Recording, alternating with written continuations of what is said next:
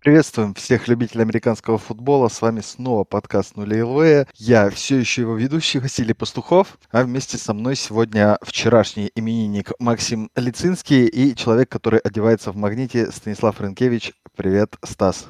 Прошедшим Макса, прежде всего. Да, наверное, можно у него узнать, э, считает ли он, что Сан-Франциско уже его поздравил или еще впереди подарок?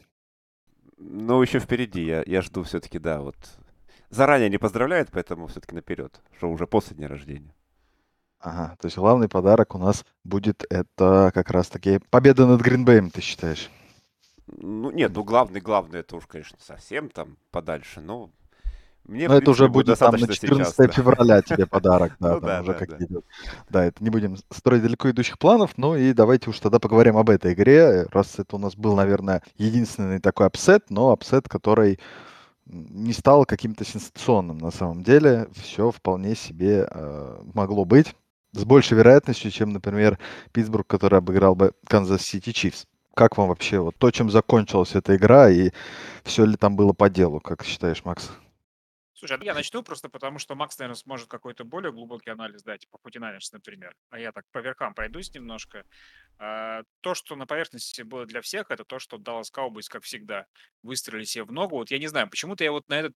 Это единственный матч во всем плей в котором я был прямо уверен в победе одной из команд на все 100. Э, то, что это не будет Даллас.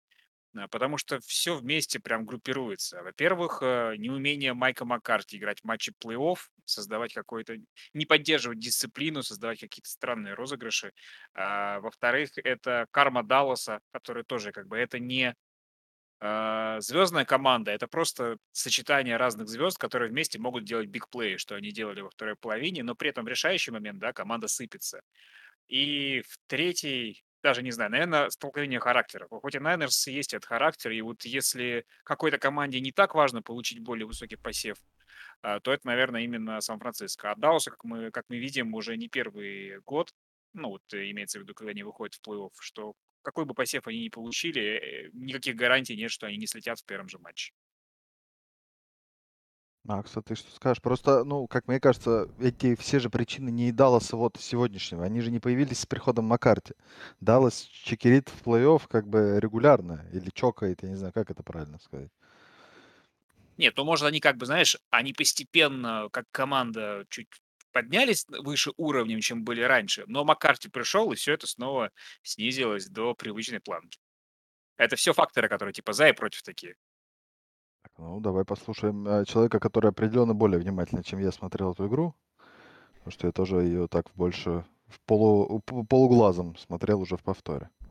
Слушай, ну я не собираюсь там, наверное, приводить каких-то вот эти вот долгие серии Далласа там и обращаться к истории, скорее, ну просто посмотрим на этот матч и, и все, э, все лежало на поверхности изначально, то есть Даллас пришел в этот матч с э, проблемами с нарушениями, с проблемами в нападении в, в последних там 4-5 играх, если мы не берем там игру против Филадельфии, с проблемами, в принципе, и с выносом, которые преследовали весь сезон. Но вот это вот все приправленное большим, большим количеством тренерских ошибок, все это и вылилось в итоге в это поражение. Да, Сан-Франциско в какой-то момент э, могли дожимать эту игру э, окончательно и не доводить до вот этого финального отрезка, если бы, ну, где-то там Кайл Шенахан решился на четвертый даун, которых у него была парочка, на которые можно было пойти,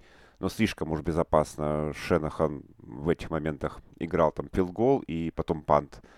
Ну и, ну совсем, конечно, последний, это вот этот вот четвертый один с фальстартом Трента Уильямса, где Garoppolo ошибся. Garoppolo ошибся и до этого с перехватом, и пару раз еще не докинул до ресиверов правильно. Ну, это такая типично вымученная победа Сан-Франциско на флажке, которые не раз с ними случаются, и которые, хотел, конечно, болельщикам хотелось бы избежать. А Даллас, Даллас просто оказался не готов э, к защитному геймпаду Сан-Франа, который полностью выключили какие-либо бигплеи. Абсолютно показал тот же самый уровень э, Зекиля Эллиота против очень бодрой защиты против выноса Сан-Франа, который, ну, с Эллиотом надо что-то в этом межсезонье придумывать Далласу, потому что это уже ни в какие ворота не лезет. Ну и показал вот уровень коучинга, да, и уровень дисциплины в команде, все а, тоже огромное количество нарушений, тот ужас после фейк-панта, когда команда вообще не понимала, что делать, почему-то спецкоманды остались на поле, никто не заменялся, э, еще и 5 ярдов получили нарушением, ну и вот, ну, финальный розыгрыш, это, конечно, очень странное решение. Маккарти говорит, что они его тренировали, что должны были успеть, но но это очень странно, во всяком случае, выглядело. Даже если это бы сработало, это была бы одна секунда, которая бы дала лишь э, возможность Хейл Мэри бросить. Ну, там уже не Хейл Мэри, поближе, но разница между вот той позицией и новой позицией для Далласа для меня особой разницы нет. И, а то, как они сыграли в тот момент, ну, я, я бы не сказал, что он прям определяющий. Э, поражение было, то есть игра была проиграна до этого, до того, как Кстати, э, этот момент Василий, случился. Василий Добряков в Фейсбуке задал интересный вопрос, типа, а что бы вы сыграли в данном случае на месте Далласа, потому что он привел, как бы, ну, он сделал скриншот из игры, да, и сделал картинку, где стояли защитники. То есть защитники Сан-Франциско не дураки, они забили все, э, все фланги, и глубину, оставив только место в середине, да, чтобы в любом случае, то есть э, у Далласа оставался вариант, а можно было сленд сыграть, например, да, какой-нибудь на ближайшего ресивера, но в принципе ситуация была точно такая же, кроме как а, бросать, ну, Hail Mary там далековато было с той точки бросать сразу, да, кроме как э, пытаться пройти по центру и сделать еще один spike, больше вариантов-то не было особо. Э, ну да, это, э, такая себе именно критика, да, Далласа. Но они проиграли эту игру определенно, как говорит Макс, не в этот момент, да, не этим розыгрышем. Это там, я не знаю, не дало им пробить победный field goal, это как, по-моему, в этом сезоне было, да, в студентах, когда человек вместо того, чтобы сделать спайк, на колено сел, его команда там проигрывала одно или два очка, типа, и вот они уже там в red zone практически, и квотербек берет просто без тайм-аутов и не делает спайк, а делает, садится на колено. Вот, то есть тогда бы, да, можно было бы сказать, что вот Даллас, э, как бы, вот это вот они дают. И судьи тут тоже ни при чем, как бы правила не они придумывают, да, и то, что Даллас весь сезон были самой нарушающей командой и не смогли осилить даже отдать мячик в руки судье, чтобы он его поставил, и они сделали спайк. Ну, тут уже вопрос просто именно к, э, к тому, когда команда к этому готовится и относится вообще к правилам. Но это все уже у нас в прошлом, как и, собственно говоря, карьера Бена Ротлесбергера, который все-таки закончил уже выступать, да, в этом сезоне, проиграли Чивс. Ну, тут, э, наверное, и сказать-то, э, в принципе, нечего. Счет вполне по игре. Ты скажи, Вася, вер- верил ли ты э, во второй четверти, когда вот был, держался счет Да, 0-0, конечно, верил. и когда Ну, TJ Уотт занес этот тачдаун? Ну, а, все там было понятно, грубо говоря, да, что э, этот, эти Стиллерс могут куда-то двигаться только если это будет сезон, да, после, как сезон последний у Мэннинга, когда защита как бы, если защита не везет, то без шансов абсолютно, нападение там ничего не выиграет. Вот. Но когда как бы защита пропустила, сколько там, по-моему, 5 тачдаунов за 10 минут игрового времени, то тут уже, простите. Собственно говоря, Бен хорош в четвертых четвертях, когда есть что отыгрывать. Скажем так, когда есть как бы шанс выиграть, а не когда надо отставание в 5 владений отыграть. Поэтому, ну, верил, а почему нет. Играли-то очень хорошо в первой четверти. Вот во второй этот fumble. И, в принципе, все получалось. Но, мне кажется, слишком много времени защита на поле проводила, что позволило э, Канзасу скажем так, во-первых, сил больше осталось, да, во-вторых, и адаптироваться. То есть больше, чем больше Индирит видел защиту Питтсбурга на поле, да, тем проще ему стало находить против нее розыгрыши. И несколько как раз вот розыгрышей, которые выключали Ти Джей Вотта, вот эти вот их э, броски, да, как тосы центр на перемещающегося игрока, грубо говоря, когда Махомс выключает Вотта, показывая бросок быстрый, да, в сторону. Все это вполне себе закономерная и отличная победа Чивс. Как бы Ну, ты оценил вообще, то есть, ну, Р- Ротлисбергер, на твой взгляд, красиво ушел? Или, или нет? Или, или ну, нет? знаешь, мне немного не хватило, я не, ну, не очень понял, почему он вот не попробовал бросить как бы в тачдаун последние передачи. То есть, как бы, ну, понятное дело, может быть, не хотел перехват бросать в последней игре, но как-то вот а, сыграл, знаешь, не по э, ганс... Не Э, по-ганслингерски? Да, да, вот не по-ганслингерски сыграл как Бен, хотя всю карьеру, ну, кроме последних двух сезонов, да, он этим, в принципе, и славился. каким-то желанием, да, и умением делать бигплей. Так, вполне себе закономерно. Ну, все хорошо. Будем двигаться дальше и смотреть. Надеюсь, это не затянется там на несколько десятилетий поиски квотербека и прочее, и прочее. Кроме, в принципе, Стиллерс, да, и Cowboys у нас проиграли еще Patriots, Eagles, Cardinals и Raiders. Да, все команды фактически из нижней части турнирной таблицы, да, все команды вайлдкарда. Единственное, кто победили под шестым посевом, да, это были 49ers. Ну и как вы считаете вообще, кто проиграл хуже всего? И э, сто, стоило ли вообще игра свеч? Семь команд. Как мне кажется, я сразу скажу, стоило. А, ну, потом разверну свой ответ. Кто проиграл хуже всего, позорнее и а, нужна ли вообще седьмая команда в плей-офф? Я бы назвал, на самом деле, Аризону, потому что, ну, какая-то совсем безнадега была. То есть, да, мы видели много разных выносов в одну калитку, но Аризона выделяется, во-первых, тем, что он два раза уже играл с этими Рэмс и прекрасно знал, чего ждать, а, но при этом был настолько никакой вообще идеи, как, как они могли выиграть. То есть я не увидел какого-то game plan а. То есть дело даже не в исполнении, а как будто Cardinals были обречены с самого начала. И вот этот pick six, который бросил Мюррей, да, в, в конце второй четверти, это был какой-то... Ну все, то есть можно было вторую половину, в принципе, не смотреть преимущество, с которым играли Rams, было, может быть, не по счету. То есть в какой-то момент Rams просто остановились и не стали добивать соперника, как сделали это Bills в своем матче. И понятно почему, да. А для Биллс было важно самоутвердиться после вот э, поражения первого в этом сезоне. И в принципе, да, то есть когда ты э, живешь со стокгольским синдромом с Патриотс в одном дивизионе, нужно пользоваться любой возможностью как бы доказать свою состоятельность. Как вот э, заводил у них э, Джордан Пойер, сейфти, да, заводил перед игрой говорил о том, что сегодня их эпоха закончится. То есть для них это на психологическом уровне было важно не просто выиграть, а выиграть сверхубедительно. У Рэмс, мне кажется, задача немножко другая. Да? Можно было поберечь отдельных игроков в концовке уже, там, не знаю, бедного 40-летнего Эндрю Уитворта и так далее. Вот. Поэтому им было важно просто победить, и когда стало понятно, что это уже возможно, можно было отпустить а, педаль газа, вот, и Аризона при этом, ну, вот какие-то смешные там тачдауны набрала, вот, поэтому и Аризона, может быть, из всех а, других пар казалась наиболее подходящим а, соперником, наиболее конкурентоспособной командой, что ли. Вот поэтому их поражение мне казалось наиболее а, шокирующим в плане того, что вообще ничего не смогли предложить сопернику. Ну, для меня такое же поражение это и Патриотс, потому что, ну, слишком, слишком все просто оказалось для Биллс, что ни одного панта, ни, вообще ничего, ни одного филдгола, против этой защиты Биличика ну, просто не знал, что сделать, и его защита, которая, в принципе, контролировала исход регулярки во многом не Мак Джонс, а именно защита притащила Патриотс к этому матчу. И именно она вообще даже руки поднять не смогла, чтобы остановить там Джоша Аллена. Э, это, наверное, куда более... Я не скажу, что это позорнее, потому что, ну, ну просто это для меня гораздо больше неожиданно, чем там поражение Филадельфии, такое крупное. Ну, это гораздо легче прогнозировалось.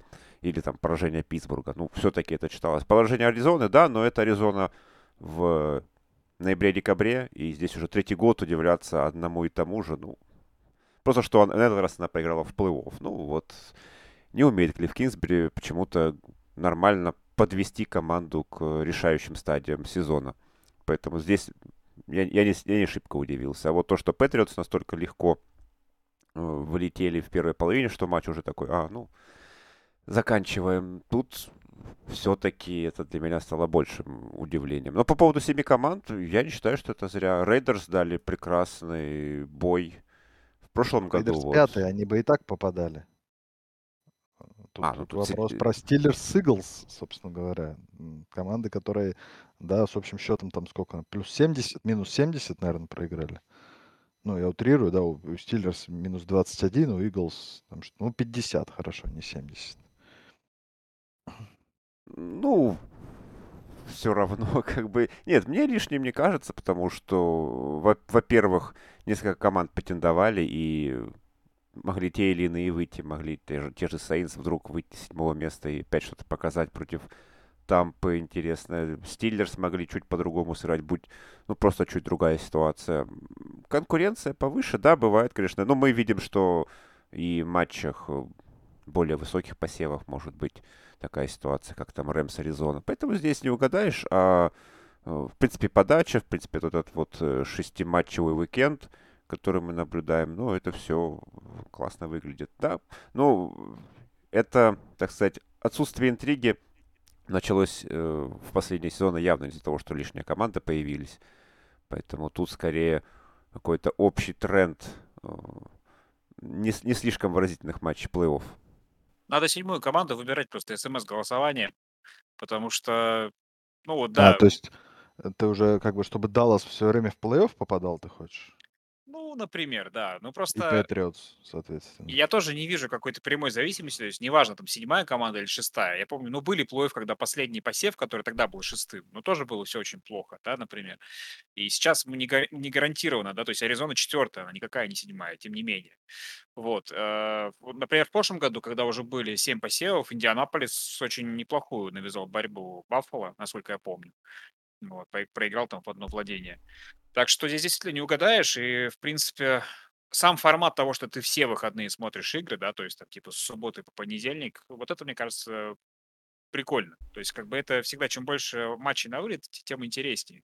Так что мне кажется, что рано или поздно, там, в следующем году, через год, э, может так попасть, что все матчи раунда Wildcard будут классными. И мы с вами на прошлой неделе говорили о том, что, ну вот, есть команды, вместо которых мы бы хотели видеть кого-то еще, да. Поэтому тут проблема даже не в том, что седьмая команда играет плохо, а просто, что какая-то более достойная команда не сумела выйти в плей-офф. Но это ее проблема.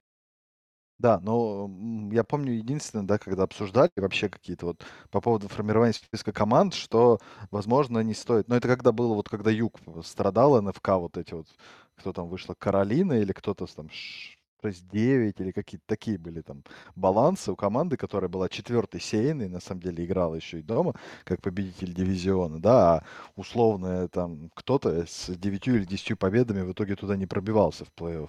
Вот это, конечно, да, было несправедливо, и там было абсолютно закономерный вынос тела, потому что, ну, тут даже не то, что она седьмая, да, команда конференции, а то, что она по-хорошему там десятая или пятнадцатая команда своей конференции. Ну, пятнадцатой быть она не может, да, но, условно говоря, двенадцатый вполне себе, лучший опять из же, худшего дивизиона. Были и друг, обратные примеры, когда, типа, да, четвертый, последний победитель дивизиона, там, 7-9, там, или там 6-8-1, ой, ну, сколько там, неважно. А Сиэтл, когда играл против Нью-Орлеана, да, это было сто лет назад, конечно, уже, но как раз была ситуация, когда Сиэтл выиграл с отрицательным балансом, и прижали Сейнс, которые были, считались фаворитами, тем не менее Сиэтл выиграл. И, по-моему, еще было пара таких случаев. То есть, как бы, ну, это все не гарантировано. То есть, я уверен, что, знаешь, как бы, а, условно говоря, если мы взяли матч на вылет какую-нибудь там вторую команду, ну, хорошо, третью команду конференции против а, команды, которая закончила 7-9, не факт, что победил бы фаворит. Просто потому что это НФЛ, здесь каждую неделю может выиграть кто угодно.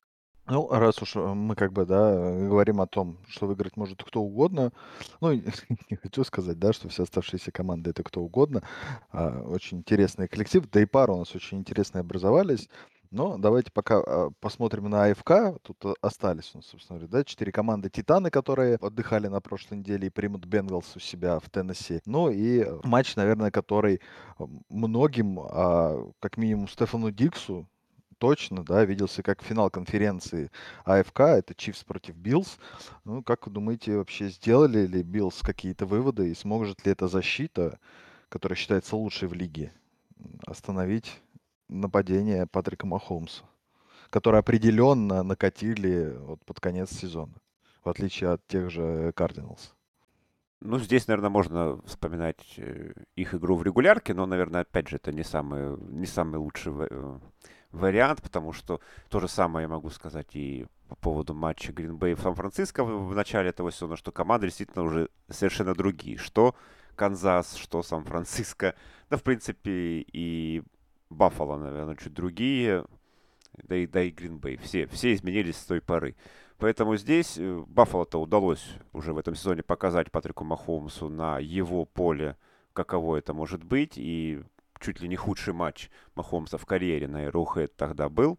Ну и у меня, конечно, предчувствие какой-то вот какого-то фестиваля нападения вроде как. Потому что и Джош Аллен доказал в прошлой игре, что остановить его очень сложно. И я, я как-то то, как, он, как они разобрали защиту Патриотс, вот вполне стройную, вполне насыщенную там персоналями, там, да, как Джесси Джексон просто пустым местом в этом матче выглядел Мэттью Джудон, которого, ну, фактически на поле не было. Защита против выноса у Патриотс э, полностью провалилась. И Но я мне не- кажется, что у Патриотс, извини, ставлю свои 5 копеек, было не сколько проблема именно вот то, что Биллс их настолько хорошо разобрали.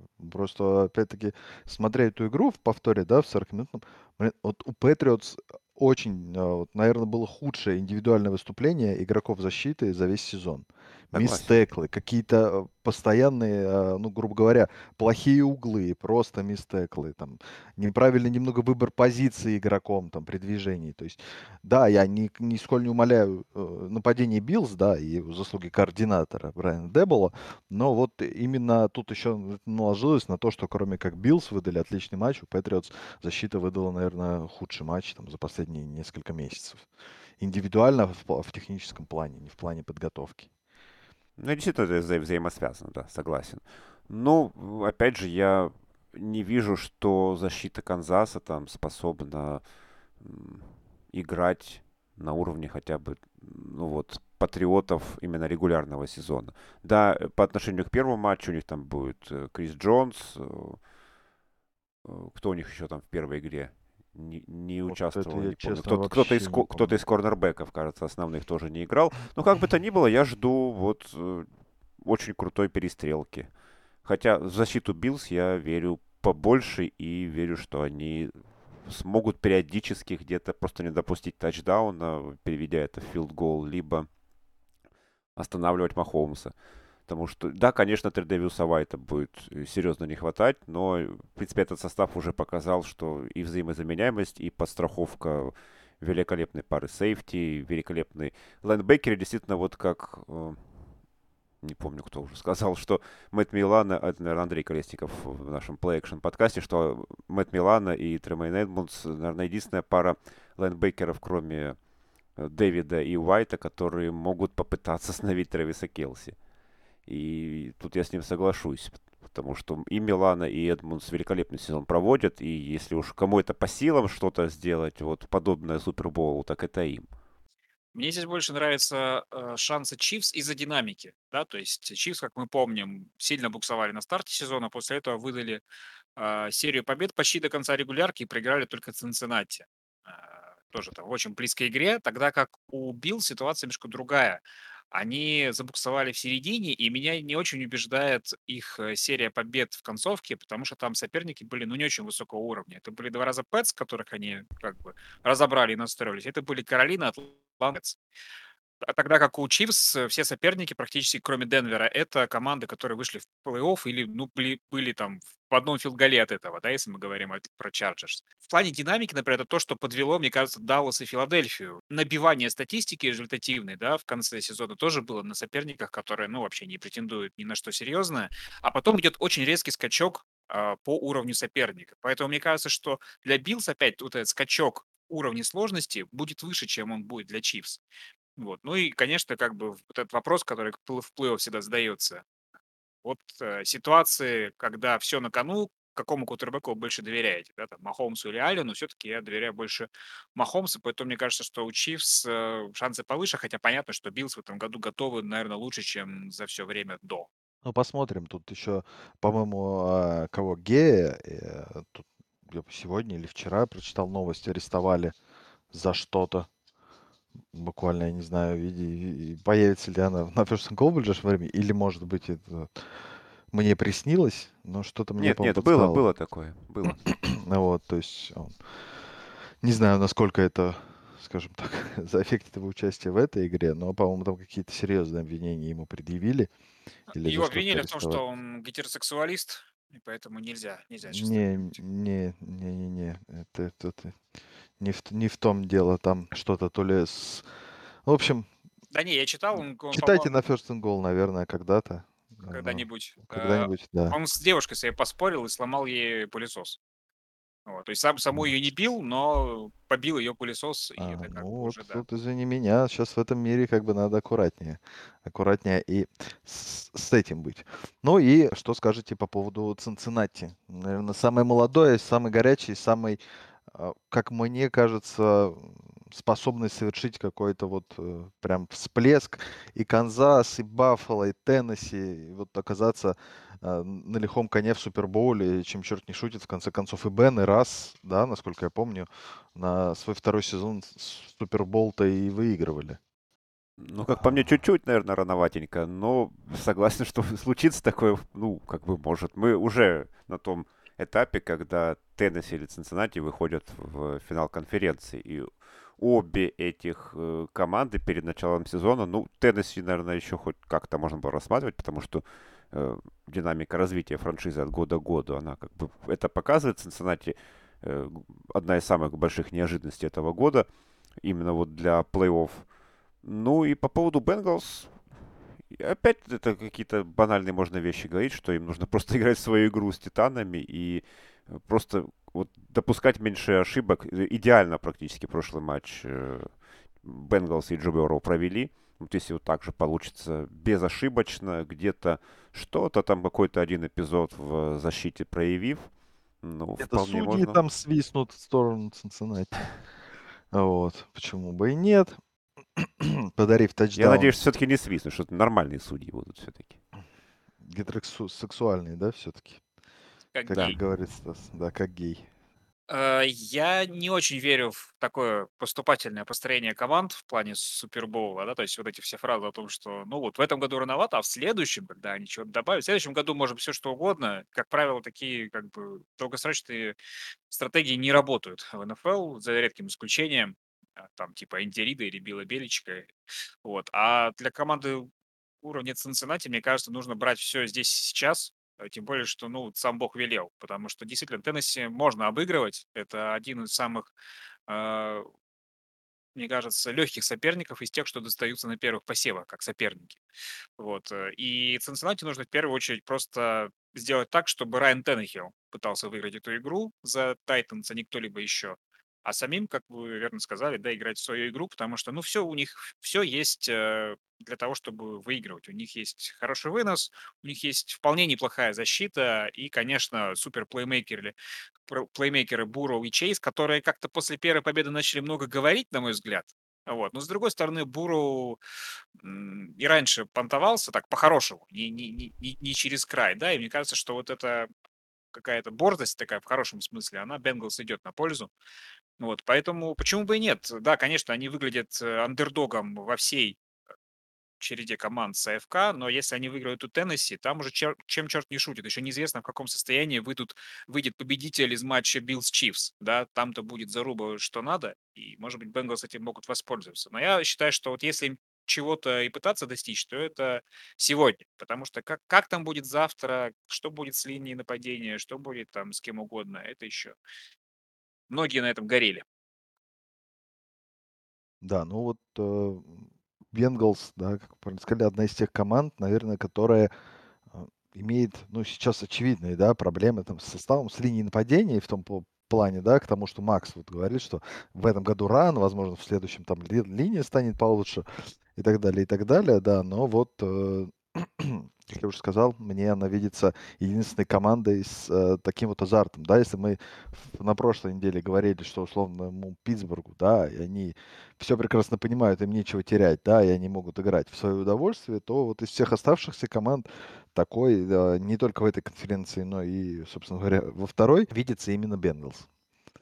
Еще вот, интересно, как, э, извини, еще интересно, как психологически для них сработает тот факт, что вот они выиграли этот матч впервые за 31 год. Потому что, мне кажется, есть два варианта. Первый — это ну, как бы они все эмоции вылили в этой игре, да, и все, и дальше пойдет на спад. Или же наоборот, они почувствуют, что как бы они ни сыграли в этом матче, их уже им будут только аплодировать у себя в Цинциннати, и это, наоборот, их освободит.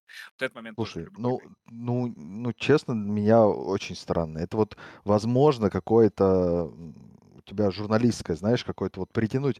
Вот этот факт, господи, да их не было никого, когда последний раз в Цинциннати э, выигрывали этот. Но они Им все равно, как, они, они, чувствуют, сейчас... как город реагирует. Ну, хорошо, но на них-то уже, тем более сейчас, какое э, в том плане давление. Да, к тому вопрос. Они уже, они уже прошли. А, да, у них сейчас давление, а у них 0,7 на выезде. Следующую серию надо прервать. А потом будет давление, первый финал конференции там в жизни Или, ну, я не знаю, честно, сейчас не помню. А потом Супербоул. Но это такое, это вполне себе рядовое давление в том плане, что... Так я и говорю как раз не про давление, а либо про то, что они уже Ну, выиграли все эмоционально. эмоции. Да, да, что они уже все отдали в первой игре. Они ее выиграли, как бы как досрочный финал. Такая же часто является, не просто такое там, журналистское клише. Вот. Давление, понятно, что оно всегда было и будет. И... Но в этом плане, как бы, мне кажется, то, что пережили Бенгалс после победы, по, по части отдачи от э, зрителей на стадионе, ну, никто в этом плей-офф не пережил, потому что ну, такого громкого стадиона, как Цинати, не было в этом раунде. Посмотрим. Тут э, остается у нас всего ничего. По-моему, этим матчем у нас начинается, да, если... Да, да. Нет, не начинается, а вторая. Да, Нет, начинается, всё начинается, правильно. начинается, С да. субботы на воскресенье в пол первого, да, Cincinnati Bengals против Tennessee Titans. Ну и вернемся к нашим уже любимым, да, Сан-Франциско 49ers, которые приедут в Грин-Бэй в субботу, да, как раз-таки вторая игра субботы. Сан-Франциско против Пекерс. Опять-таки, э, э, вынос против паса. Но у Пекерс, мне кажется, по-моему, где-то видел картинку, там чуть ли не целая команда, да, там из 11 человек вернулась на три, к тренировкам на этой неделе. Вопрос, поможет ли им это? Ну, там не на этой неделе, там просто к плей-офф, да, Уитни Мерсилус вернулся, Задариус, Александр, Бахтиари, да. Бахтиари, да, они все вот уже на последней неделе начали выздоравливать. Да, практически в, иде- в идеальном составе Пекерс подходит к этому матчу. Ну, и тут, ну, я не знаю, опять же, вся эта история, то, что было раньше, это, ну, это было и было. Смотреть на эти результаты и говорить, что вот только из-за того, что эта серия 3-0 там в последние 10 лет э, Сан-Франциско в против Пекерс, только поэтому Сан-Франциско на что-то претендует. Ну, ну, нет, конечно, не из-за этого. Э, Шансы Найнерс в этом матче это вот такая же уверенная в себе и качественная защита против паса, как это было против Далласа. Демека Райанс вообще даже относительно последней встречи этих команд в регулярке, когда Роджерс на флажке вытащил ту игру, защита Найнерс серьезно изменилась и э, в плане, э, наверное, самой иде- идентификации и в плане работы координатора защиты. Второй раз подряд Кайл Шенахан великолепного специалиста себе выбирает на эту должность, и он защиту из э, говна и палок практически, ну, если говорим о секондаре, то так оно и есть, делает очень качественно. И шансы это вот сыграть уверенно и качественно против паса, против бигплеев в основном, как это, что мы видели против Cowboys, ну и выносом, давить выносом, то, что работало там два года назад в плей-офф, сработало, и должно работать и сейчас, потому что у Пекерс в плане защиты против выноса все хуже, чем против паса, и пытаться, ну, Garoppolo вообще никогда не играет так, что там куда-то закидушечки будут. Тут скорее эпизодические моменты, как мы видели с Далласом. Тут просто попадет или не попадет он в ресивера. Но я думаю, здесь и Джордж Киттл должен сыграть какую-то большую роль, потому что его совсем уж не задействовали против Далласа. А редко, когда Киттл прям два матча подряд в такой тени находится. Ну и, конечно, на Элайджу Митчелла. Он такой своеобразный, может, э, Рахим Мостарт этого сезона для Найнерс. Мостарт тогда как раз в матче с Гринбей два года назад в плей-офф э, потащил. Вот, может быть, Митчелл э, свою какую-то роль выполнит. Ну, а так, конечно, Пекерс фавориты. И посмотрим, опять же, две недели отдыха. Все, по идее, все должно пойти на, на пользу, но не всегда, не всегда так случается. Но матч, конечно, думаю, предстоит интересный. И э, вроде как возвращается и Ворнер. Ну, Ворнер точно, потому что он уже тренировался. Босса был ограничен в тренировках вчера.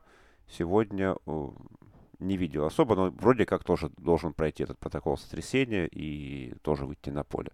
Поэтому Сан-Франциско, ну, не в такой боеспособности, как, конечно, как Гринбей, где вернулись все. Вернуть всех Сан-Фран не может, но большинство и, самое главное, действующие лица будут на поле. Вернуть всех это там Джерри Райса, Навара Боумана, наверное, там хочется.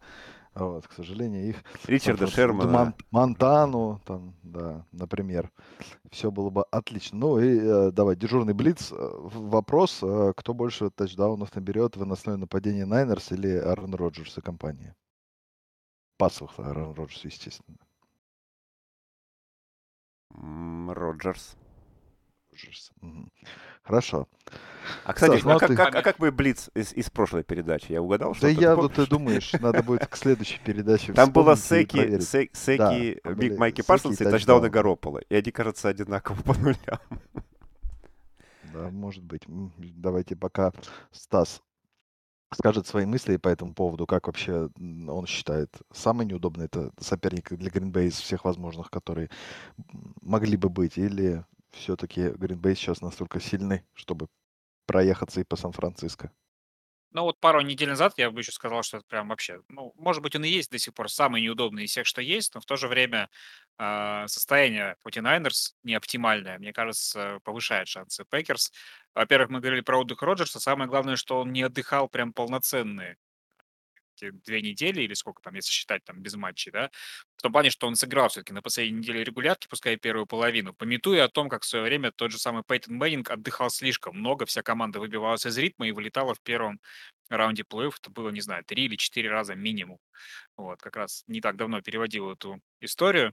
Вот, а, а так, мне кажется, Гринбей должны быть э, поддерживать хороший ритм, а вот что касается 49 то, то тут, конечно, да, будет здорово, если им удастся сдержать Роджерса на, на первых там первой паре драйвов и в то же время выносом занести. Вот тогда игра пойдет по сценарию э, гостей. А вот если все пойдет как обычно, то, честно говоря, я не очень доверяю Гарополу, тем более, что у него будет больное плечо.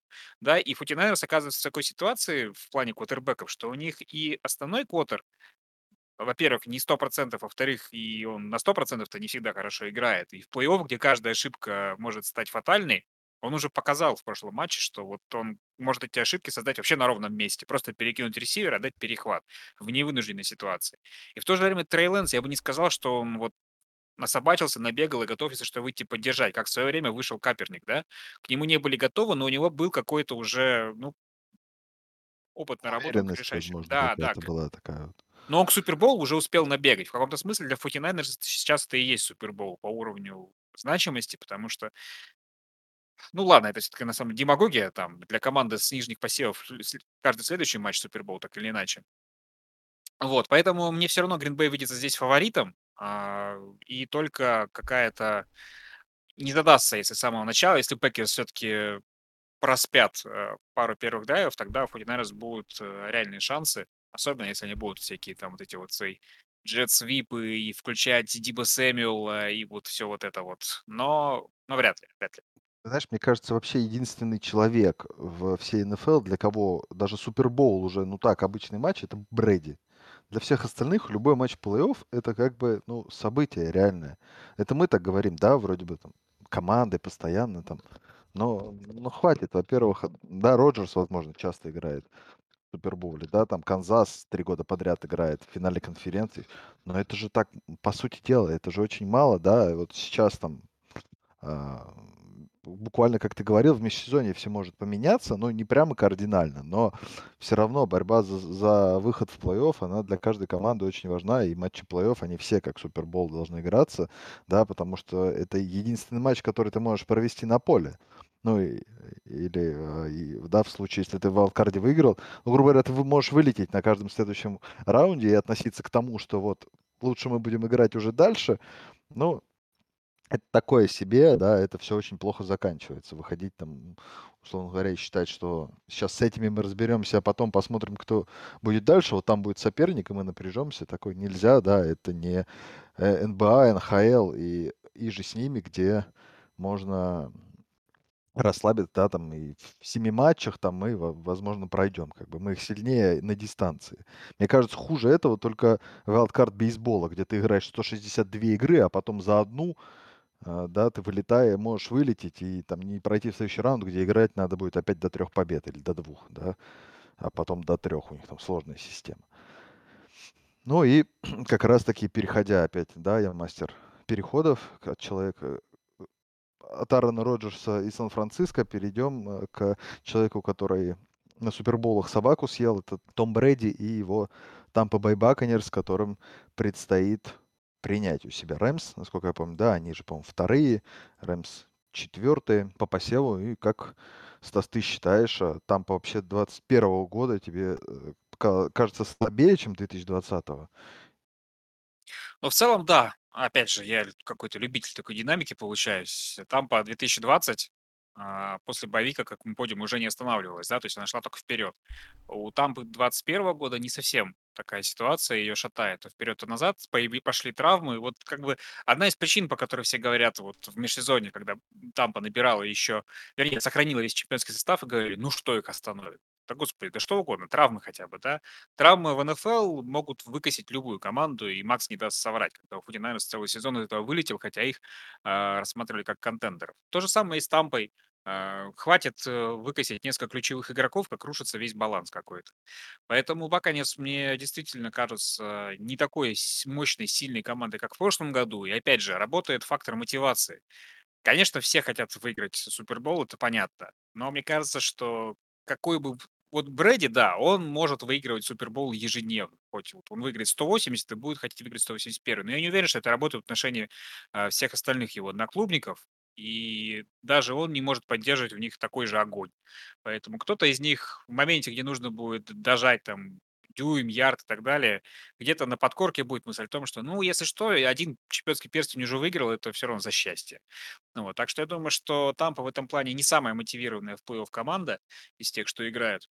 Вот. И это, это могут быть мелочи. То есть я не говорю о том, что вся команда может играть спустя рукава. Нет. Но в одном другом моменте не доработал человек. Я сейчас как перехожу, по-моему, на монолог Аль Пачино из каждого воскресенья потихоньку. Вот. Э, и это все влияет на конечный результат. Поэтому я как любитель новых чемпионов жду и надеюсь на то, что Тампа психологически немножко сдаст. Я Денис Квейт тогда. Вот, он же там был, да? Ну, Майкл Фокс, а старым был Деннис Койт. А, Макс, тебе остается роль Камерон Диас тогда. Ну, почему? Может, еще Лоренсом Тейлором побыть, или, например, или Джейми Фоксом, блюющим. Спасибо. Макс, кто тебе больше? Кто, кого, кого выбираешь? Кэмерон Диас, Лоренс Тейлор или блюющий Джейми Фокс? Ну, по поводу Тампа я лучше, я блевать не буду, конечно, по поводу Рэмс, э, поэтому лучше чем э, расскажу. Ну, в плане мотивации, да, Стас уже тут все перечислил, э, поэтому я уже этой темы не буду касаться, скорее больше тогда уже давайте по какой-то технической части. Возвращается плей-офф Лени к этому матчу, по идее. Все у нас вроде хорошо с Райаном Дженсоном. По поводу Тристона Уирса большой вопрос висит. И, конечно, это будет большая, большая потеря для Тампы, хотя и, ну, его, его можно заметить, это показали, показал, как же этого парня зовут, забыл, в общем, его сменщик в матче с Филадельфией, но... Текл Баконерс, так и называемый. Ну, правый текл, да, которого не, не а, правый, да. Но Уирс, как один из, если не лучший правый текл лиги на данный момент, э, его отсутствие, конечно, большая проблема, учитывая, что там наличие Вона Миллера, э, возможно, как раз с этой стороны. И проблема у Брейди с игрой под давлением, понятно, все мы это знаем, что не тот, ну, в принципе, и, не тот, ни другой квотербеки не любят это дело, но в этом плане у Рэмс линия в второй половине сезона действительно очень серьезно преобразилась. Очень круто заиграли. Ну, в принципе, теклы там и так неплохо играли. Там больше к центральной оси были вопросы. И сейчас все это смотрится прекрасно. Стефорд... Стефорду тоже предстоит, конечно, серьезное испытание пройти защитой Тампы, которая Согласен, которая, конечно, не дорабатывает по сравнению с прошлым сезоном, но, опять, как я люблю говорить, ну, очень сложно поддерживать два года подряд такой высокий уровень, особенно когда тебя действительно настигают травмы, а травм в этом сезоне у Тампы много. Там в секондаре первую половину сезона вообще непонятно, как играли и кто играл. Но здесь вот в матче с Филадельфией вышли чуть другим образом, да, они же, получается, поставили Майка Эдвардса. М? Свиньей вышли, говорю. Ну, почти, да. Поставили Майка Эдвардса же в к третьем сейфти, он и слот корнера играл одновременно, и когда надо было, подвигался ближе к, к линии, и перехват он же сделал против Иглс, уже наоборот, на глубокой передаче. И вот таким образом как-то пытаются скрыть вот эти вот проблемы с корнербеками. Карлтон Дэвис, конечно, не самый э, надежный в этом году корнербек, но тут уж некуда деваться. Ну и вообще матч я вижу довольно-таки необычным, наверное, для этой пары. Я не думаю, что он будет прям очень сильно результативным. То есть перестрелки свыше 30 очков как-то, ну, мне сложно здесь представить. Потому что проблемы есть и у тех, и у тех. Э, у Тампа действительно проблемы с составом нападения. Если Форнет вернется, то, ну, как бы еще неплохо. Но, опять же, в какой форме он вернется после травмы? Может быть, лучше э, продолжить доверяться там Джованни Бернарду, Кишону Вону или прочее. Ну, тем более вообще выносить по центру против Рэмс это та еще идея. Поэтому лучше, может быть, действительно каких-то быстрых раненбеков, более таких, которые могут по, по бровочке, к бровочке ближе продвигаться. Ну и, конечно, большая, большая ноша ложится на плечи и Майка Эванса, и Роба Гранковски, потому что, ну, то, как там ловил Джонсон против Филадельфии, кто это вообще, и как он, как он продолжает в состав попадать, э, тут все-таки больше склоняюсь к тому, что именно эти два человека должны будут поддерживать Тома в его пасовой игре. И кого, будет там Рэмзи играть персонально против Эванса, в чем я все-таки сомневаюсь, что это будет прям такая откровенная персоналка. Как там э, лайнбекеры и сейфти, ну, не самого все-таки высокого качества у Рэмс справятся с Гранковски. Это вопрос. То, что Стефорду будет непросто, мне кажется, это, это да. И линия, возможно, тоже не должна сыграть так хорошо против э, вот этой вот монструозной линии защиты. Но я вижу, что как бы вижу этот матч таким вот очень упорным, очень, э, может быть, с большим количеством пантов и, и каких-нибудь вот э, плей, плеймейкерских фишек от защит. Но, не знаю, для меня Тампа все-таки фаворит. Мне кажется, еще а, пару лет и э, выражение Брэди не любит играть под давлением приобретет новые краски. Вот, если он продолжит выступать в НФЛ. Ну, а я немного скажу, что, как мне кажется, Рэмс выиграют. Мне кажется, что Рэмс бодрее, Рэмс сейчас заряженнее. И вот у Рэмса есть... О, у Рэмса. У Рэмсов, у Баранов, да, есть какой-то... Рэмсы попутал просто немного. Э, да, да, немножко попутал. Для меня Тампа и контендер вообще я не хочу. У меня все, у меня аллергия, у меня физическое отторжение на фамилию Брэди уже. Вот я говорю, мне даже патриоты как бы вот в последние два года вполне себе нравятся и не вызывают рвотных рефлексов, когда я произношу это. А вот, а New England Patriots. А вот когда Том Брэди, э, да, вот, вот ну, это не, не хейт ни в коем случае, это просто усталость уже от этого человека. Я надеюсь, что Рэмс наконец-то закончит его выступление в этом сезоне. Ну, вот, Знаешь, э, мне кажется, что единственный человек а, на Земле, который не устал от Тома Брэди, это Жизель Бунхен, которая не видит его. Вот, да, она, она же как раз его дети там отдыхают, как бы, пока вот он нас полгода мучает вот этими вот своими там э, с Гранковских как бы э, этюдами. Жизель отдыхает, понятное дело. Я думаю, она, знаешь, это будет как, когда он на пенсию уйдет. Это ты займись ты уже чем-нибудь, ты меня достал. Иди поиграй там, я не знаю, потренируй кого-нибудь, чем-нибудь займись. Вот, поучаствуй в КФЛ там куда-нибудь. Или еще что-нибудь сделай, только прекрати э, дома сидеть и полировать свои перстни. Ну и да, давайте уже заканчивать. Я честно не помню, какие у нас были да, пары я помню, я помню, Ты у тебя помнишь? была все ходы записаны. У так, тебя была да. Питтсбург-Филадельфия. А, точно, пенсильванское дерби. Вот. А у тебя? У меня, ну, если мы не берем в, в расчет мои вот эти вот, ну а если вот там вот так сложится, нет, если серьезно, у меня был э, пара Чифс Рэмс. Хорошо, хоть не э, Челси Барселона. А у тебя, Макс? У Макса кто был? Макс, Биллс тоже не Гринбей. помнит. А кто? Баффало Гринбей. Баффало Гринбей. Так, ну и что? Ты давай ставишь на них же? Я остаюсь, да. Остаешься. Так, Стас. Да, я, в принципе, тоже. Ничего не изменилось в сильном раскладе. Так что тут вся интрига сегодня на тебе. На мне, я хочу э, Биллс в Супербоуле. И э, кто против них будет играть, Рэмс или э, Пекерс? Ну, честно, я Сан-Франциско немного скучноваты. Да, есть там Сэмуэль, но вот Гаропола, ну, не, не тот человек, который, скажем так, ассоциируется с Суперболом. Он там один раз сыграл, а у него был шанс, да, себя вписать в историю. Он этим шансом не воспользовался, мне кажется, уже и не попадет туда больше.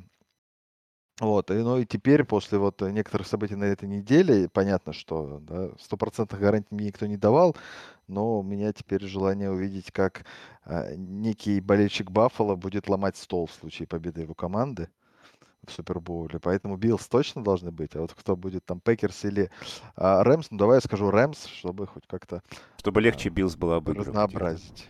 Ну, не знаю, насчет легче. Вот, с таким pass rush ем мы видели, что с Джошем Алленом сделал pass rush Стиллерс, поэтому вполне себе пасраш Рэмс может очень сильно Я думал, ты скажешь осложнить жизнь Джегорс. Или пас... тем более. А, Вот. Ну, короче, мы ставки сделали, а в Суперболе будет играть Бенгус с Баконерс. Ну, класс. Только не Бакнер, слушай уж Сан-Франциско тогда. Все, с вами были я, Василий Пастухов, и мои коллеги Стас Рынкевич и Максим Лицинский. Всем пока. Счастливо. Пока.